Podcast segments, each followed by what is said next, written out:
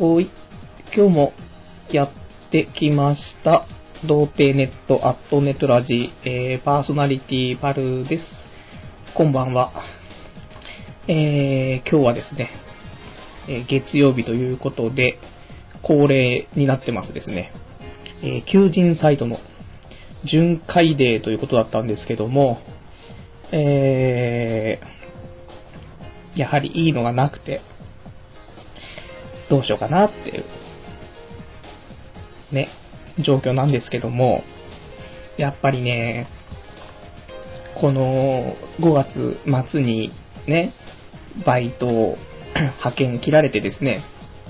で、もう今日22日ですから、もう3週間無職でいると、やっぱりね、もうね、うーん、働けない。働けないじゃ困るんですけど、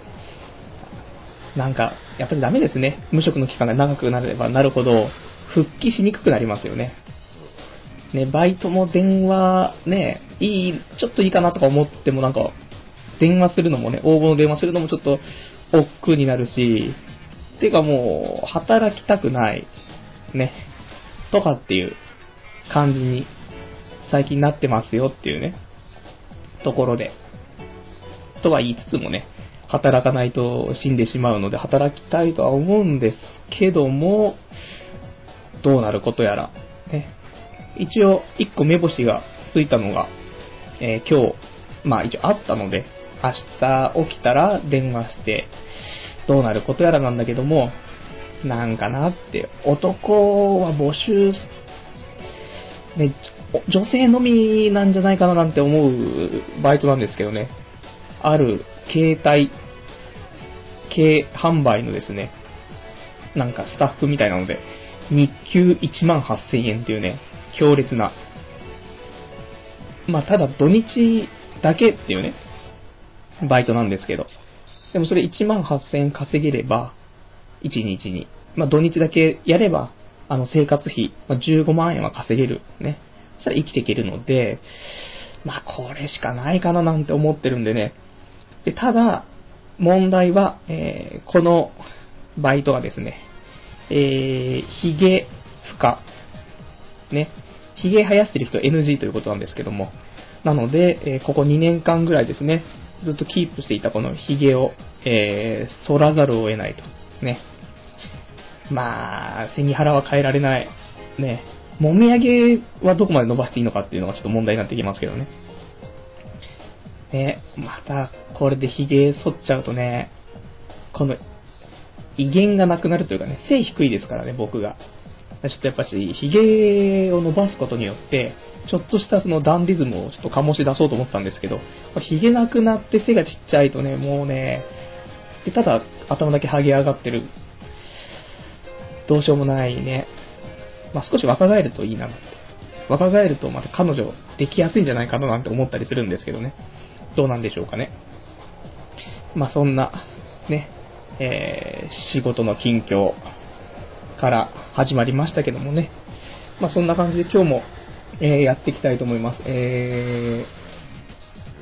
ーまあいつも通り11時50分から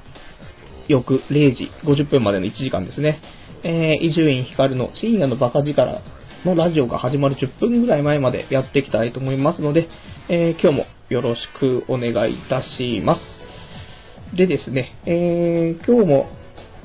お話の方はちょこちょこあったり、お手紙いただいてたりするんでね、この辺をあの読んでいったりしたいと思うんですけども、はい。でですね、この、まあ、切り替わりというか、なんていうの、この、いつものね、聞いていただいている方だと、この流れが大体分かってると思うんですけども、最初にね、あのーまあ、フリートークではないですけども、簡単にちょっとおしゃべりして、えーお便りとか読んで、で、またなんかね、適当な好きなこと喋って、コーナーやって、で、最後好きなこと喋ってみたいな、多分そんな感じがね、基本的な、毎回同じ流れだと思うんですけども、で、前にちょっとお手紙いただいて、えー、まあ、お手紙というか書き込みなんですけども、えー、まあ、なんかそのコーナーコーナーの間に曲とか流した方がメリハリついていいんじゃないですか？っていうね、お便りいただいて。うーん、そうなんだよなと思ったんですけど、ね、やっぱ曲かけると、まあ、ジャスラックが、っていうね、あの、まあ、ビビっちゃう僕がちょっとここにいますから、曲は流せねえだろと。ねすげえ怖いんで、なんかないかなと思ったら、そのジングルっていうんですか？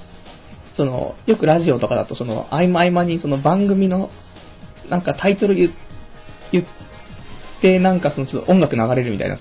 そういうのがあると思うんですけど、効果音みたいなの流れて、で、切り替えでね。それジングルがちょっと欲しいなと思ったんですけど、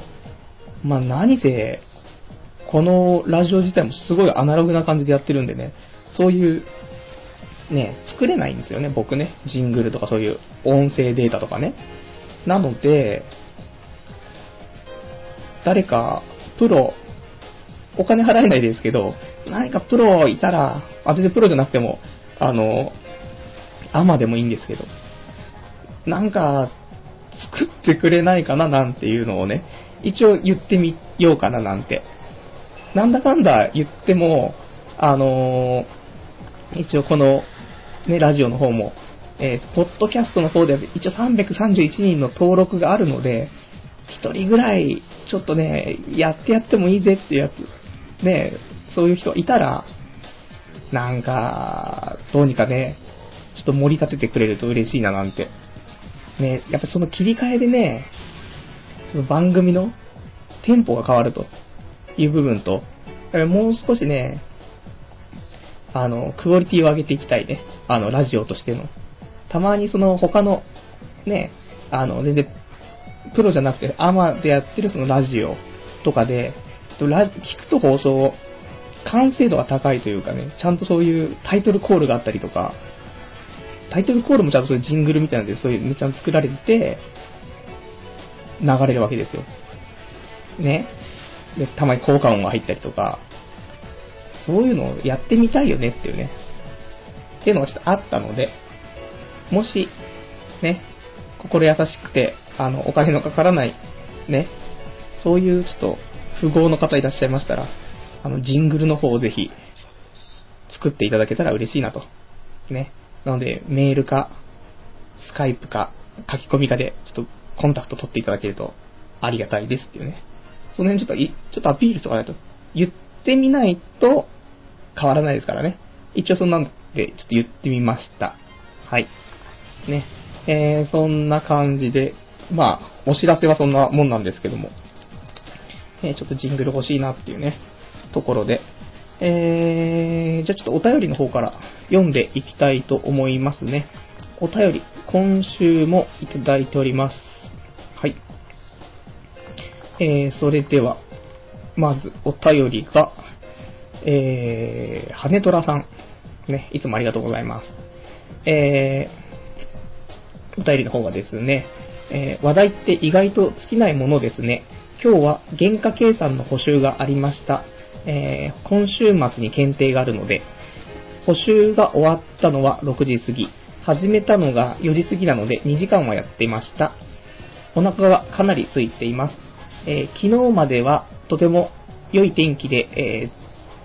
ー、空梅雨になるかと思いきや、今日は昨日とは打って変わって土砂降り、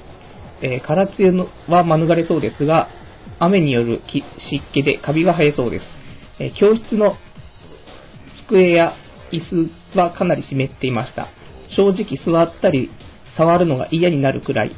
こんな中で補修をするので全くはかどらなかったです。梅雨なんて大嫌いだ。それではラジオ頑張ってください。というお便りです。ありがとうございます。ね、いつも毎週のようにね、こうやって書いてきていただけるとね、本当にありがたいですね。もう、ね、毎週書いてるからね、あの、話題がね、そろそろきついんじゃないかななんて思ったんですけどね。意外と尽きないということでね。まあ、一週間のね、出来事を一つなんか書いていただいてる感じなんで、まあ、充実してるね、この高校生活、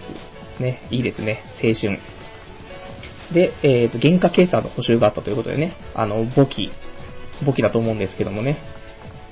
まあ、簿記、ね、僕も一応商業科だったんでね、簿記はちょっとやってましたけど、まあ、落ちこぼれですからね、僕は。ちょっとしたのしか、検、なんか試験とかね、けなんかそういう資格とか持ってないですけど、なん原価計算とかよくわかんないですよね。でも多分、大人になってから多分必要になるんですよね。あの、原価計算とかって結局、物をね、仕入れて売ったりとかって、まあそういうことだったりすると思うんでね。そういう意味で、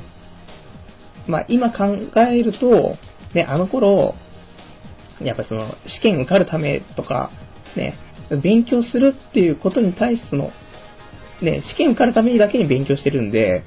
あんまよくわかんないでね、覚えたりとかしてましたけど、自分がなんかね、例えば、まあ、女の子だったらね、そういう例えば、アクセサリー仕入れて売りたいんだけどとかね、そういうのを前提に、こうやって勉強するとね、多分、はかどり方はね、変わってくるんじゃないかななんてね、思ったりはするっていう、ちょっと、たまにはこんな、僕も真面目な話をしちゃいますけど、ね。まあそんな感じで、まあ、補修がね、大変だったというね。まあ、梅雨でね、教室、教室がその湿ってて、机とか椅子もね、かなり湿ってたってことで、やっぱりなんかその教室特有のその湿り方っていうのはありますよね、なんか。あの、木だからね、すごい湿ってるの。なんか懐かしいですね。もうこれも10年ぐらい前の話ですからね、僕も。ね、本当に梅雨は、なんともね、体調も崩しますからね。カラッとしないとちょっと体調も良くならないかもしれないね。あのー、先週、ちょっと病院行って、あの、まあ、ちょっといつも行ってる病院なんですけど、あの、まあ、ジンマシンとかね、その辺が僕、ちょっと出るんで、あの、その辺の薬もらいに行ったついでに、えー、ね、一週間ぐらいちょっと咳が止まんないっていう風にね、その先生に言ったら、うん、梅雨でちょっと湿気が多いから、そういうのもあるかもしれないねって。いやー、盲点だったなと思ってね。これがね、気温が上がったり、もう、しきっちゃえばね、いいんだろうけど、その、気温の方の変化もね、上がったり下がったりだし、湿度も高いしで、ね、あんまり良くないっていうね、ことらしいんですよ。で、今日もまだ全然、本当は、今日、咳してないですけど、結構これ我慢してるんですけど、あの、夜、やっぱし夜になるとね、咳止まんなくなっちゃって、苦しいんですよね。でもまあ、ちょっと生きがい、生きがいになってるこのラジオなんでね、なんとか咳をしないようにね、まあ、頑張ろうというね、お聞き苦しくならないようにね、楽しい放送をしていきたいとは思うんですけども、ね、そんな感じでね、まあ、あの、梅雨なんでね、まあ、その辺の、なんだろうね、体調に気をつけてってことですね、結局。ね、健康第一。ね。そういう感じで、えー、っと、今日のお便りは多分この辺で。あとは、えー、っと、ちょっとお便りもう一ついただいてますね。えー、336、えー、坊主さん。えー、今日は久しぶり生で頑張ってね。ありがとうございます。今日も頑張りますよ。ね。まあ、頑張るっていう表現がね、いつもね、難しい話ですけど、面白い放送に、するために頑張るっていうね、ことで僕もやってるんですけどね。あまり、最初の頃に比べるとね、多少は聞けるようになった気はするんですけど、最近ちょっとその面白さというかね、どうなんだろう、低迷してる、伸びてないね、感じがちょっとするんでね、なんかその、一個スパイスが欲しいななんてね、そこでジングルがあると面白さが倍増するんじゃないかななんて思ってるので、誰かジングル作ってくださいっていうことなんですけども、ね。自分で作れよって話ですよね。今度作ってみましょうか、自分でジングル。で、うわ、これカスすぎるわ、ってね。このカスジングルで、お前は頑張るつもりなんだったら、俺が作ってやるよ、みたいなやつが出てくるかもしれないんで。うん、でもジングル。まあ、ちょっと、頑張ってみようかな。ね。悲しいね。多分、黒歴史になりますよね。そのジングルさえもね。えー、そんな感じで。で、えっ、ー、と、本日はですね、えー、一応番組の、えー、タイトルが今日は少しありましてですね、えー、これが、えー、放送内容、エネにありがとう、アナルにさよならってですね、放送内容なんですけども、あのーまあ、何の話かっていうと、えー先々週ぐらいにね、お話出たと思うんですけども、アナルに、えー使うオナニー器具、エネマグラね。これを試そうということで、えーアナルオナニーね、という、ちょっと新境地、これに挑戦をしてみたんで、それの、まあ、レポートというかね、お話ししようかななんて思ってるんですけど、一応これ、まあ、どうしようかな。あの、オナニーの話なんで、一応コーナーとしてちょっと喋った方がいいのかな。えー、オナニー研究室、こっちで喋ろうかね。オナニー研究室とオナニー最前線の差がね、僕最近よくわかんなくなってるんですけどね。あ、オナニー研究室は、えー、この世界で一番最強のオナニーを探して求めるコーナーなんで、研究室じゃないですね。オナニー最前線ね。これが、あの、器具とかのね、おすすめ器具とかね、その辺のお話をしていこうっていうね、えー話なので、じゃあちょっと、後で、えーオナニー最前線で、その、エネマグラの話はね、していきたいと思うんですけども、じゃあちょっと、えーと、お便りいただいてるんでね、お便りちょっと読んで、それからですかね、ちょっと、エネマグラのお話をしてからの、まあ、そうなると、微妙に、多分ね、エネマグラの話長くなると思うんですよね。なので、ちょっといくつか、あの、黒歴史の方も用意はしてるんですけど、ちょっと読めないかもしれないですけどね。えー、今日は、まあ、エネマグラスペシャルということでね、聞いていただければいいかなとね。えー、じゃあお便りの方がね、えー、337番、えー、七種のゴンベイさんですね。えー、たまには生でいいよね。ありがとうございます。生でね。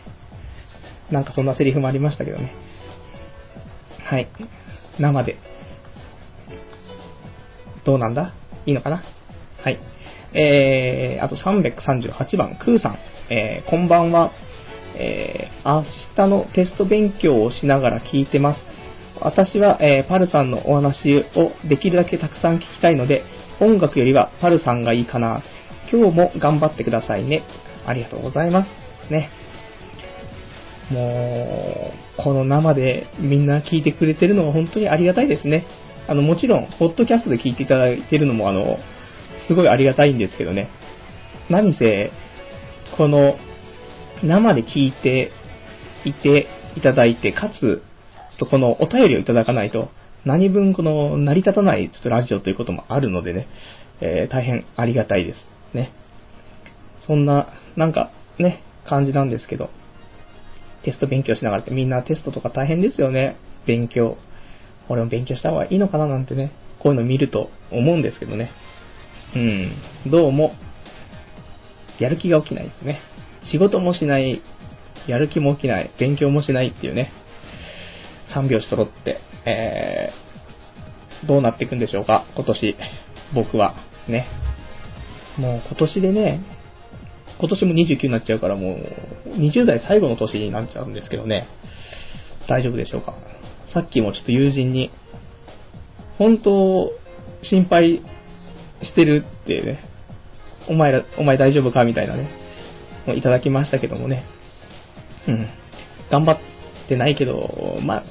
生きるよ。なんとかねっていうね、ことで。ね、で、えっ、と、音楽よりは、ね、あのーパルさんの話をできるだけたくさん聞きたいので、音楽よりはパルさんがいいかなということなので、やはりそのね、途中で音楽を流すっていうよりも、うん、そのジングル、ちょっとね、5秒10秒のね、その、区切りというものをね、なんか流したらいいんじゃないかなって私は思うんでね、ちょっと、ジングル案、これちょっと押していきたいと思いますけどもね。はい。で、じゃそんな感じで、エネマグラの話に僕はじゃあそろそろ移ろうかと思うんで、えー、コーナーですね、えー、やっていきたいと思います。えー、こちら、えー、オナニー最前線、ね、こちらのコーナーなんですけども、えー、まあ、この僕がですね、最近のオナニー事情や、えーおすすめ AV や機器、ね、まあ、あと過去にやった、まあ、アホなオナニーとかをちょっと喋っていこうというコーナーなんですけども、えー本日のお題は、えー先ほども言いましたように、アナル専用オナニー器具、エネマグラ、ね、こちらについてお話をしていきたいと思うんですけども、まあ、エネマグラね、先々週ぐらいのそのお話でね、ちょっとリスナーさんの方から書き込みがあって、まあ、なんかそのリスナーさんのね、お、親父さんの部屋になんか置いてあったみたいなこともなんか書いてありましたけど、親父はアナルに突っ込んでたのかってね、ちょっと怖い想像をしちゃいますけども、ね、そんなんで、まあ、のー、アナル、ね、前からまあ、僕はエネマグラの存在は本当にあまり名前とかも知らなかったんですけど、あの、前立腺を刺激するっていうね、オナニーはね、あの、あるってことは知っていて、ただ、アナルに指等を突っ込んだら、ちょっともうおしまいかなって。まあ、おしまいっていうかなんか、ちょっとまずいことになりそうだなと思って、ね。その、その最後の砦だと思ったんでね、ちょっとそれは、どうかなとか思ってたんですけど、ちょっと興味が出ちゃってっていうね。で、結局結婚したり恋人ができたりしたら絶対もうそんなアナルオナニーできないですから、今のうちにやっとくべきじゃないかと。ね、実家暮らしもできないですからね。ね、一人暮らしでこのフリーな時にね、まあフリーっていう表現が彼女もいないし、仕事もいないっていうね、仕事もないし、時間もフリーなんでね、まあゆっくりできるじゃないのっていうね、ことなんですけども。で、えー、まあいろいろ調べて、えー、エネマグラっていうね、で、種類が3つぐらいあって、で、エネマグラ EX とエネマグラ EX2 と、でエネマグラドルフィンっていうね、大体、大体こんな3つなんですけども、で、ちょっといろいろと人に、人っていうか、まあ、あの、エネマグラを使ったことある人がね、ちょっと話聞く機会があって、聞いたら、えドルフィンでいいんじゃねえかっていうのをちょっと言われたんだけども、自分で調べた結果、EX2 ね、これでもちょっと初心者はいけるっぽかったので、で、ちょっと EX2 を頼もうと思って。で、ね、なんでそのドルフィンにしなかったかっていうのは、ドルフィンっていうのは、コブが3つぐらいあるんですね。なんだろう、刺すところのコブが3つぐらいあって、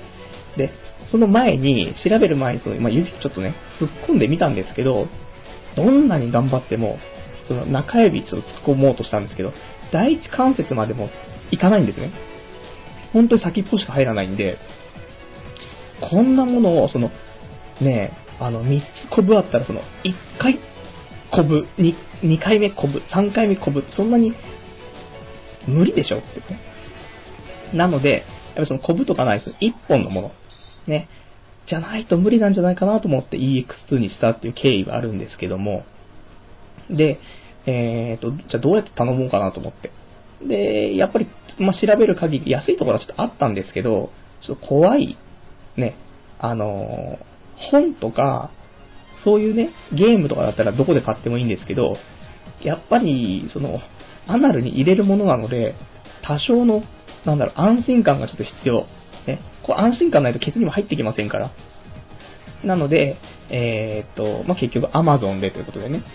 で、Amazon も、あのー、Amazon の、なんか、早く届くやつあるじゃないですか。なんかお金払うと、ちょっと今 Amazon 見ちゃいますけど、Amazon でそのお金払うと、その、当日便みたいなね、いうのが選べると思うんですけども、で、これが Amazon プライムかな？うん。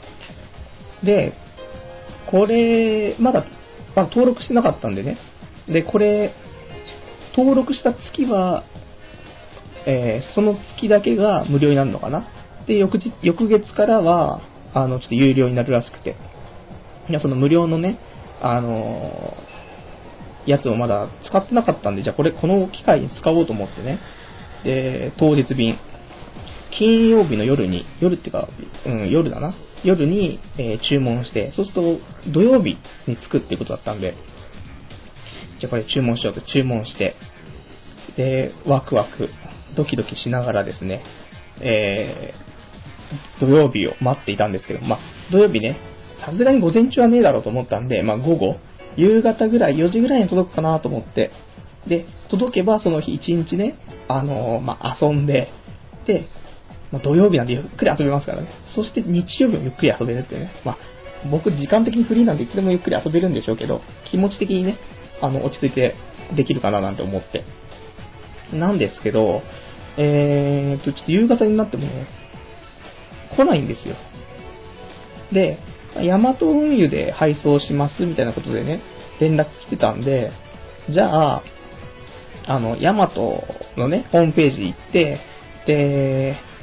その、まあ、配送番号みたいなのあったらそれ入れて、今どういう、ね、配送状況になってんかなって見たら、なんかエラーが起きてるんですね。仕分けセンターにてエラーみたいな。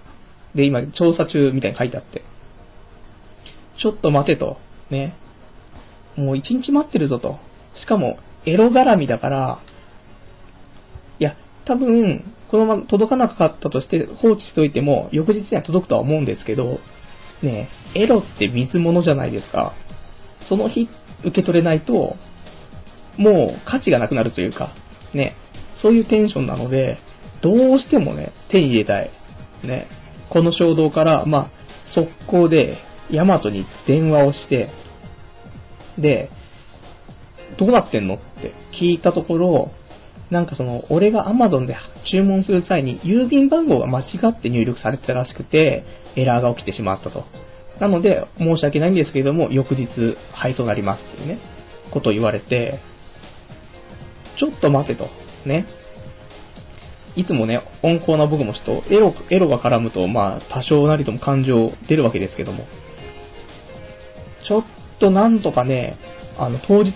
今日、受け取れないですかとね、いうことを言うんですけども、向こうも、もうそれできないですって、もう一点張りなんですね。で、俺ごねてごねて、で、最初女のオペレーターだったんですけど、そこから男のオペレーターになりね、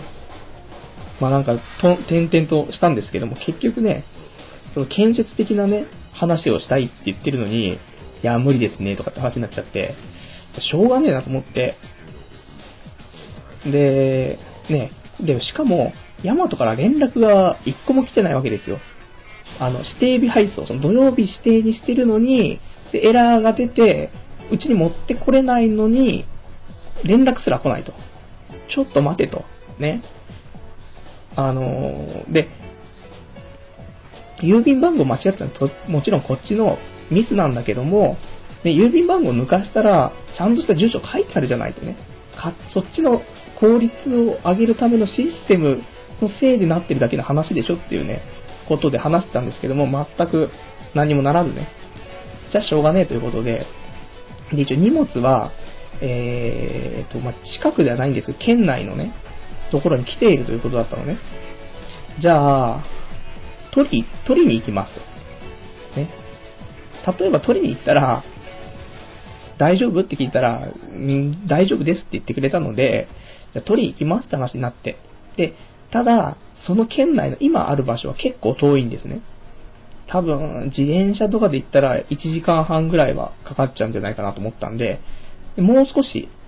夜になると、もっと近いところの出荷センターみたいな方に来るらしいので、じゃあ、そこに届いたら、そこに俺取り行きますっていう風に言って。で、じゃあ分かりましたということでね。で、話す、済んで、じゃあ、取り行こうということで。で、基本的には、あの、俺の目論見ではね、30分ちょっとぐらいで着く距離かなとか思ったんですけど、えー、実際行ってみると、行き、行きに1時間かかるというね、まあ、自転車ですけど、あの、この間ね、盗まれた自転車も帰ってきたっていうことで、あの、結構速度の出るね、ロードレーサーっていう、なんかその、競輪選手が乗ってるようなやつですよ。そういうので行って、片道1時間っていうね、ちょっとギャグだなと思って。こんなに自転車こいてたら、その、ね、この後アナルに入れるのに、アナルの筋肉、ね、ちょっとカチカチになっちゃうなと思ったんだけども、いや、そんなんでね。で、しかもヤマトの方も、えっ、ー、と、荷物を、夜の、その結局荷物が届くのが10時半、だ22時半から23時ぐらいに届くって話だったんで、そのぐらいに来てくださいって言われたんで、行ったんですね。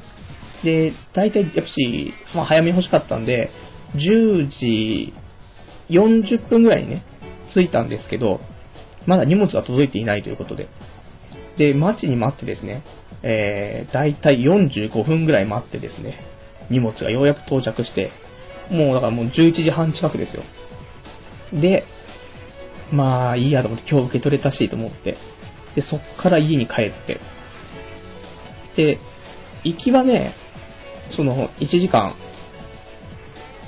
かかったんですけど、帰りがね、45分で帰れたんですよね。な、なんでかななんてね、その、もう、エロりたい、エロりたいパワーが全開だったのかどうかわかんないですけどね。結構意外と帰り道近かったなと思って。というわけで、ようやく、もう、前置きが長い話ですね。ま、ようやくエネマグロを手にした話ですからね。こっからですからね、本題は。ね。大丈夫かな？こんな長い話になるとはね、僕も思わなかったんですけども。そんなんでね、えー、エネマグラね。はい。あ、じゃあそんな感じでちょっとまあエネマグラを手に入れたよっていうことで、本当はここでジングルとか入れて、引っ張ってみたいな、いうラジオを求める、ね、部分もありつつ、ちょっとじゃあ合間合間なんでね、あの、お便りの方もいただいてるんでね、えー、お便りちょっと読んで、見てからの、今度エネマグラ使用のお話をしたいと思うんですけどね。えー、お便り339番、えー、七しのゴンベイさん。えー、ニコ生見たけど、ネトラジのパルノが好きだった。うん。僕も正直そう思ってる。ラジオが本業だよねっていうか、本業っていうか、やっぱりラジオはシナリオ、シナリオとは言わないですけど、話そうと思ってることがあって、で、僕、ね、やっぱし、永久に喋ってる感じですけど、ね、ニコニコ生放送は、ノープランすぎるんですよね。うん。なのでね、ちょっと、どうなのかしらっていうね。もう少しうまくやっていきたいのはあるんですけども。で、ちょっと今、ついでにちょっとニコニコ生放送の話出たので、この、ちょっとお話の流れでしてしまいたいんですけども、えー、最近、ニコニコ生放送、ね、先週とかも言ってたと思うんですけども、えー、放送して、で、放送禁止食らって、で、次の日放送して、また放送禁止食らって、1週間放送できなかったんですけども、えっ、ー、と、ようやく先週の金曜日ぐらいですかね、えー、また放送できるようになりまして、で、そこから多分、金、土、日と放送してたしてたんですけども、えー、まあどうなのかななんて思いながらもね、まあ、また続けることに意味があるかななんて思って。で、ここではあの、まあ、顔も出して、ね、ずっとオナニーの話をしてるっていう内容なんですけども、最低ですね。で、えっ、ー、と、一応、まあどうなるかわかんないですけど、せっかくなんで、えー、今日月曜日、放送終わるの多分まあ1時ぐらいですけども、一応2時、2時からニコニコ生放送の予約をしました。なので、えー、2時に、えー、僕を生で見たいよという人いらっしゃったら、えー、ニコニコ動画のね、生放送の方から、あのー、来ていただけると2時から確実に放送はしますので、ね。で、何の話をするかも全然わかんないですけど、まあ、多分僕がいるだけですよ。ね。で、多分、エネマグラどうだったみたいなね、話とかなかもしれないですけど、できれば今日のラジオの話、てかできないとは思うんですけどね、まあ、何かしらします。ね。どのみち放送は、あの、お金払って枠取ったんで、2時以降はね、100円で1枠買えるんだよ。1枠30分ってことで。なんで100円でね、まあ、予約をしたので、まあ、よかったらね、この放送後期ということでね、えっ、ー、と、見ていただけたらななんて思うんですけども。はい。えー、で、340番、坊主さん、アマゾンって何でも売ってんだな。本当に何でも売ってますよね。ダッチワイフも、ね、えー、オナホールも、エネマグラも売ってるね。精力剤も、何でも売ってる。ね。むしろ Amazon で売ってないものは何だとね、聞きたいぐらい売ってますよね。いや、なかなか通販でこの18歳以上のね、推進のものをね、ここまで売ってるのはないですもんね。さすが。ね。まあ、Amazon ことロングテールの法則。ね。あの、よかったらググってください。ロングテールの法則ね。まあ、どうでもいいですね。すいません。はい。で、えー、そうしましたら、えっ、と、お便りの方も、えーこちらの方でね、え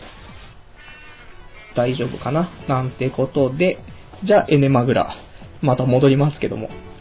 で、エネマグラじゃあ、ね、帰ってきたので、で、帰ってきて12時、0時で、ちょうどね、日付が回ったところだったんですけども、じゃあ始めようと。と思った時に、ちょっと自転車漕ぎすぎちゃって、もううんこがしたくなってる。ね。うんこがしたくて、も、じゃあまあ、しょうがねえからうんこすっかって、うんこして、でもなんか、うんこした後にすぐなんかケツに突っ込むのもちょっとあれだったんですけども、まあ、やらざ、やらざるを得ないね。なんで多少その、ケツを、マッサージ、ね、効く、効く部分をね、マッサージして、そうしないとな筋肉が好調しちゃってて、あの、入っていかないっていう話をね、あの、プロがしてた、言ってたんで、じゃあちょっと軽くマッサージして、どのぐらいしていいかわかんないですけどね。して、では、えー、入りますということで、えー、半か超かっていうね、全然入っていかないんですよ。びっくりするぐらい入っていかない。あの、ローションをベッドベトにして入れようと思ったんですけど、まあ入っていかないですよね。でもそのなんか呼吸をもう夫婦夫婦言いながら、なんとかかんとかで突っ込んで、もうこれでアナル処女喪失ね、したわけなんですけど、まあ入れても全く気持ちよくもなんともない。ただもう入ってる。何か異物が入ってる感。そして入れたことによって、さらにまた便意、クソがすげえしたくなってるね。で、クソがしたいと俺、あの、尿、尿もしたくなってくんで、便意と尿意が激しいっていうね。もう、これ待ってらんねえなと思って。で、もうしょうがねえなと思って、抜いて、ね、もう、クソとしょんべんしてね。で、な、なんだろうと思って。ね、しかも、その、抜いた時に、やっぱり例のごとく、まあ、アーモンドクラッシュポッキー状態で出てくるわけですよ。ね。で、エネマグラも、エネマグラ真っ白なんですよ。ね。綺麗な純白。で、これにクラッシュがついてくるというね、ことでもう、それも辛くて、これダメだなと思って。で、まず、まあ、入れたは、ね、入れたのは良かったんだけども、入れてからどういう風なね、行為をしたら、その、プラスに転じる、ね、なのか、ちょっと全然わかんなかったんで、まあ一応このエネマグラのね、使用の仕方っていうのを、この後ネットで検索してですね、見たところ、あのーまず、大前提で、腸内洗浄をしろと。ね。まず話はそれからだっていう風に書いてあったんですよ。なるほどと。ね。その洗浄しないとやっぱそれはつきますよね、物はっていうね。で、腸内洗浄の仕方。ね。腸内洗浄器具なのか何なのか分かんなかったんですけども、まあいろいろプロに聞いたところ、まあ館長とかね。あとは、なんかホース、ホース館長。よくわかんないですけど、シャワー、シャワーとかでもできるらしいんですよ。よくわかんないですけど。じゃあ館長、まず腸内洗浄は館長にしようと思ってね。で、もうその日はもう夜遅かったんで、じゃ翌日は、ちょっと館長朝からね、ドラッグストア行って買ってこようと思ってね。で、これ、腸内洗浄の件は OK で、で、あと、その、中入れてからどういう風な動きをさせたらいいのかわかんなかったんですけど、何やら動きは何もしなくていいらしいんですよね。えーとね、入れてから15分ぐらい、10分15分まずそのままにするらしいんですよ。そうすると、腸っていうのは結構折れ曲がったりするんですけども、入れることによって、それに馴染んでくるらしいんですね。それが10分15分かかるらしいので、まず10分15分放置して、そうするとそこから、なんか、よくわかんないですもう動かさなくていいらしいです。ピストン運動とか逆にすると、腸を傷つけたり、破裂、避けちゃったりするんで、いじらない。そして、勝手に腸内が動いて、エネマグラが動きまくるという、それで前立腺とカウパー腺と刺激されて気持ちよくなるっていうね、話らしいんですけど、全く今の僕にはわからないね。いうところなんですけど、まあそこを信じつつね。まあ、明日は、じゃあ、ねえまあ、入れっぱなしにして、ちょっと数時間待とうとかちょっと思ったんですけどもね。まあ、プロが言うには、ねえあの、アナルは一日にしてならずっていうね、名言言ってましたけどね。まあそんな気はね、ちょっとしてきて。もうた、ケツがひたすらね、もう痛いですからね。まあそんな感じで。で、その日。でもただ、やっぱり、このままでいいのかというね。せっかく当日エネマグラをゲットしたのに、俺はこのまま引き下がっていいのかというのを考えですね、えー、何やらその腸内洗浄しないバージョンっていうのをちょっと見つけてですね、記事で。で、見たところ、コンドームを使う。ね。コンドームをかぶせてエネマグラすれば、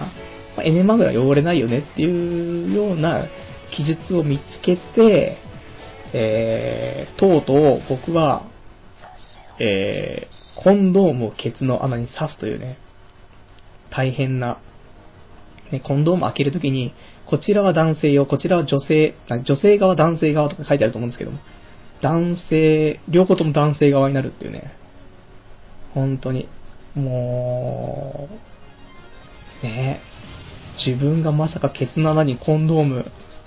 ぶっ刺されるとはね、思わなかったですけどね。まあそんなんで、でも逆にコンドームは、あの、ゴムなんでね、周りの毛とかも巻き込んで、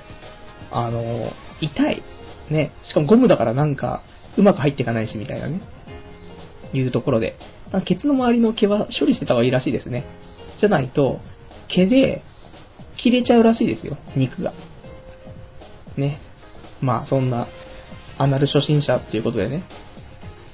まあ、なんとか途中まで入れたんですけどね、もう無理だったんで、まあ、コンドーム諦めね、その日は、まあ普通に、えー、アナルとか関係なく普通にオナニーをして終了だったんですけども。で、翌日。翌日っていうか、話投げ。大丈夫かな？もうずっとエネなんですけども。ね。えー、えーとですね。あとじゃあちょっと、じゃあ、当日、ね、翌日の、今度、エネのね、話の前にお便りいただいてますんでね。お便り読んだ後に、えー、ようやく日曜日の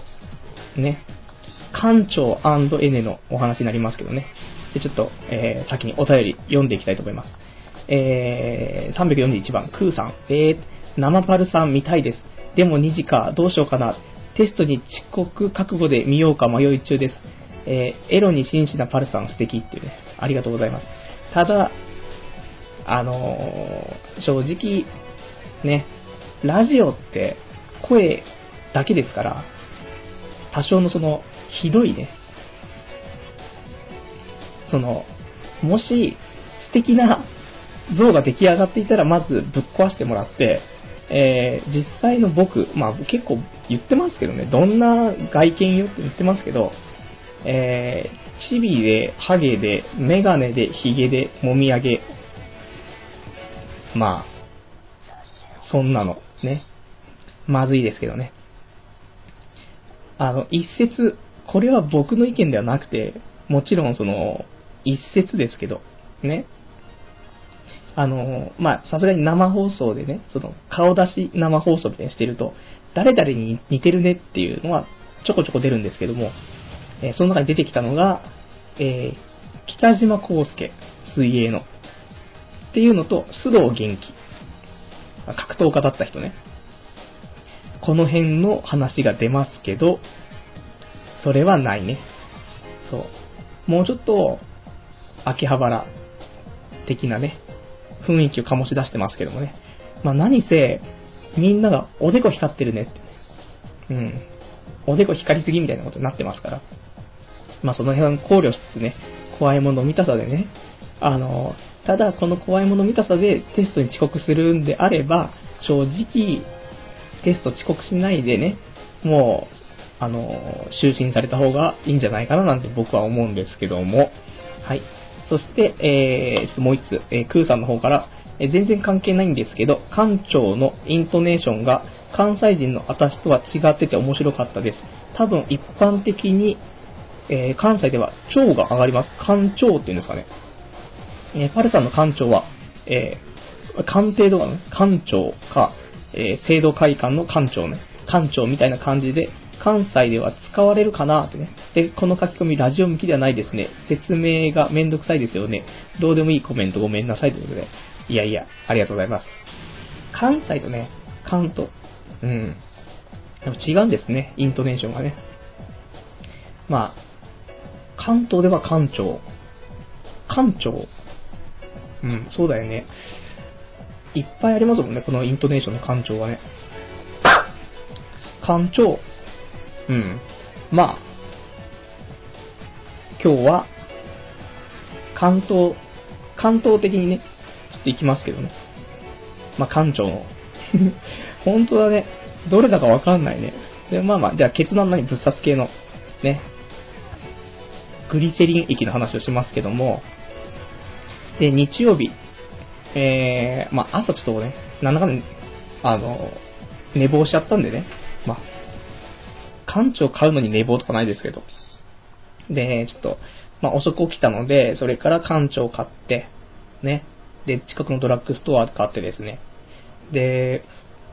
今手元にありますけど、まあ、有名な一軸館長、これをちょっと買いまして、で、一つが 30g なのかな？で、これ二つ入りのやつを、なんか220いくらとかで買ったのかな？なので1個あたりこれ100円ぐらいの館長だったんですけど、あともう1個出た、あったのが、その、他の、なんかよくドラッグストアだとね、そういういろんな商品ありますけど、ちょっともう少し安いタイプのね、よくあるじゃないですか。あの、内容は一緒だけども、金額がちょっと安いっていうね、商品がそれがあったので、それはね、うーん、多分1個あたり60円ぐらいのやつがあって、これまとめて買うと1個あたり50円ぐらいで買えるらしいんですけど、もしね、館長俺今後ずっと使っていくんだったらそのね、でっかいパックで買うんですけど、で、えーと、一応内容的には館長は、俺館長するのがすごい久しぶりで、ちっちゃい頃とかしたぐらいで、あとしたことないっていうかもうケツの穴が基本的に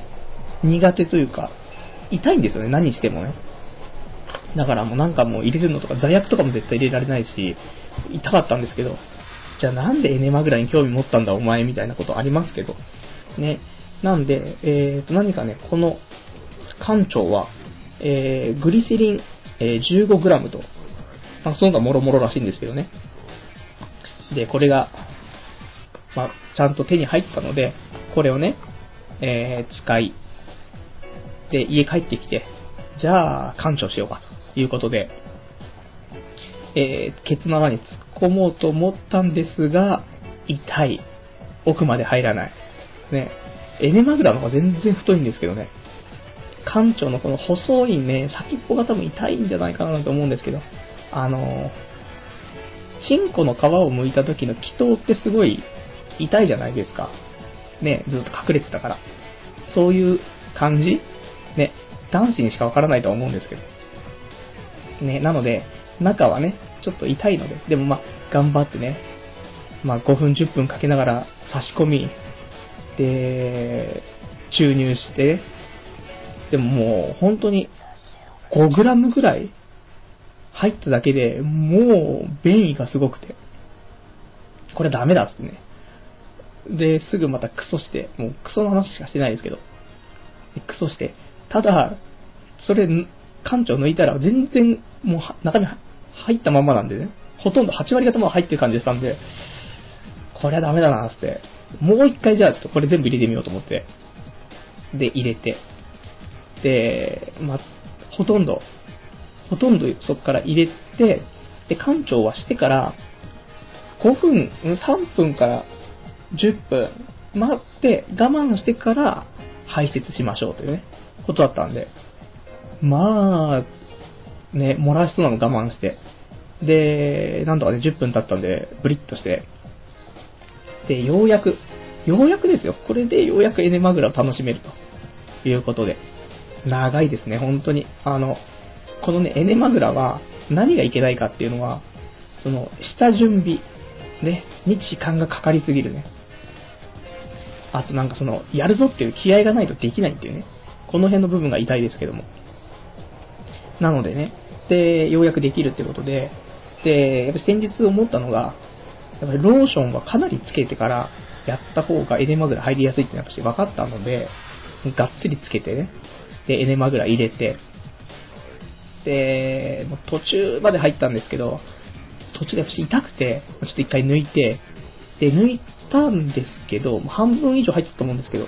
抜いたら、いや、これが、あの、全くクラッシュがついていないというね、綺麗なエネマグラが出てきて、ああ、やっぱ腸内洗浄って必要なんだと思ってね。で、改めて、えー、またべっとりとね、ローションつけてぶっ刺したわけですけども。まあ、なんとか入ったね。入ったけども、あの、もう入れるのに、30分とか、下手する1時間とかかかったんじゃないかな。時間がわかんないですけどね。もう辛くて痛くて、でもまあ、しょうがないと。ね、新境地に達するためにはね、ここで頑張らなくて、いつ頑張るんだと。ね。そんな子供に育った覚えはないとね、怒られると親に。まあ、そんな当日、父の日ですけど、ね、父の日にお父さんごめんなさいだけど、まあそんなんでね、で、ぶっ刺して、で、そのさっきの言ってた、その腸の形が変わるのは私10分、15分かかるっていうから、まあ、ね、パソコンでもしながらね。ただ、座れないですよね。刺さってるから。から立ちながら。で、10分、15分待って、あんまりなんか変わんねえなと思って、その、ね、前情報ではその腸が動いてエネマグラ自動でぐるぐる動くみたいなのあったんで、それ期待してたんですけど、何もなくて、30分が経ち、40分が経ちね、多分1時間ぐらいぶっ刺したままだと思うんですけども、もうよくわかんねえやと思って。でもよくわかんねえけど、せっかく刺したし、こんなに時間もかけたしね、結局だって、あの、館長刺す下りから多分その、ね、えー、ケツ刺さって1時間ぐらい経ってるともう多分合計で2時間3時間は普通に経ってるんで、このままじゃもったいないと。なんか、あるじゃないですか。その、せっかくここまでやったのに、このままじゃもったいないっていうタイプのオナニーが。ね。なので、まあ、わけわかんないけど、まあ、全然気持ちくもなんとか、ただ異物が入ってる感じしますけど、じゃまあ一応ケツに入れたままオナニーをただしようということで、オナニーをしてですね、まあ、普通に射精して終了というね。ただびっくりしたのは、あの、射精するときって、ケツの穴はすんごいビクビクするんだね。ビクンビクンってして、そのエネマグラがどんどん中に入っていくっていうかね、逆にその、ね、三つ、うーんと、ちょっと分かれてるわけなんですよ。二、二股みたいな、三股みたいな感じに分かれてて、エネマグラって入っていくんですけど、これ折れるんじゃないかと思うぐらいビクンビクンして、ちょっと怖かったっていうね、あるんですけども、なので、まあ、ね、一日じゃ、一日二日でね、その快感を得られるようにはならないなと思って、で、なんかその、エネマグラで、そのすごい状態、なんかドライっていう状態らしいんですけど、よくわかんないですよ。まだ意味がわかってないんですけど、ドライ状態で行くっていうね、レベルまではなんとは頑張りたいなと思うんですけど、まあ週末ですよね。平日そんなやったらなんかもう時間すぐなくなっちゃうと思うんで、週末、金、土、日、このあたりでね、まあ、昼間からなんかやってても、まあ、心が痛くならないね、日にち。で、ちょっとやっていきたいなと思うんですけど、ただ、バイトが始まっ、ね、決まっちゃうと、今回のバイトはね、土日、ね、土日だけやるっていうバイトなのでね、そうするとまたエネマグラする時間がなくなっちゃうみたいな。平日の昼間からエネマグラ使ってる男も結構ね、終わってるかななんて思うんですけど。なんで、まあ、もう当分エネマグラの話は出ないとは思うんですけども、えー、少しでも、その、エネマグラ気持ちよくなってきたよということがあればね、その辺は、あの、お伝えしていきたいと思うんでね、またその辺は、オナニー最前線か、オナヒ、オナニー研究所、こちらの辺でお伝えしたいと思うんですけども。で、えー、そんな感じで今日のエネトーク、ね、これは終わりなんですけどね。えーで、ちょっと、ちょっと、えー、お便り読んでいきたいと思います。えー、クーさん、えー、うん、ちょっと違いました。説明が難しい。えー、艦長じゃないんですね。難しいですね。まあ、勉強しますよ。艦、艦長、う、あ、わかんない。どうでもいいや。すいません。関東なんでね。えー、艦長、関長、関、すいません、長瀬のゴンベイさん。えー、関東在住の僕でも腸が上がるけどな、マジか。関長、関長、関長、うん。大丈夫です。一軸、だって一軸艦長って言うでしょ。艦長、下がるんじゃないですかあ、ごめんなさい。ここは、それぞれってことで。はい。えー、345番、坊主さん。さすがオナニストですな。僕も生涯現役目指します。ぜひ。アナルはどうですか？そろそろね、オナニストとしてはね、まだ、アナルがまだだったらぜひですよね。なんかその勃起不全とかにもいいらしいですからね。その前立腺の刺激っていうのは。えーと、あと、クーさん。えー、えっと、空き缶っていう時みたいに、缶も5秒上げてもらって、しかも腸も上がり気味に行ってもらえば近いかな。あ、腸管の腸と同じ感じの上がり方です。腸管、肝腸、肝腸、わかんない。とか言いつつ、長官や空き缶のイントネーションが関西と関東で違ったら、この説明何の意味も持たないですね。長官、空き缶です。はい。えー、もしオフ会、えー、参加することになれば、その時館長ってまず言うことにします。長々とすいませんでしたということですね。ありがとうございます。この辺のイントネーションはね、言葉を聞かないと難しいですよね。で、えっと、今、オフ会のお話出たので、ちょっとオフ会の話したいんですけども、えー、オフ会があります。ね。結構1ヶ月前から言ってるんですけども、えー、次の6月27日土曜日の、えー、まあ、6時ぐらいかな、夕方18時ぐらいから、えー、新宿でやる予定なんですけども、現在ですね、えー参加者、僕とあと、参加表明させていただいた、えっ、ー、と、リマーさん、ね。リマーさんって方が参加。というのが確定です。えー、あとは確定しておりません。なので、寂しい、ね、感じになるかもしれないんで、もし参加してもいいよって方いらっしゃったらね、ちょっと関東なので、あの、参加できる方は限られてくるとは思うんですけども、えー、まあ、20、少人数だったらね、別に前日とかでお店予約できると思うんでいいんですけど、できれば25日、木曜日中に、ね、ちょっと、掲あの掲示板か、もしくはメールでもいいんで、連絡いただけたらと思うんでね、よろしく。本当に、ね。まあでも、まあ、楽しくね、飲みたいんで、まあ無理してね、あの、来てもまたあれだと思うんでね、楽しくお酒が飲みたいかななんていうね、ちょっとオナニーの話と、どうしたらモテんのみたいな話をするぐらいでね、すぐ時間経っちゃうと思うんですけどね。で、お酒飲んで僕がゲイゲイ吐くというタイプの飲み会になると思うので、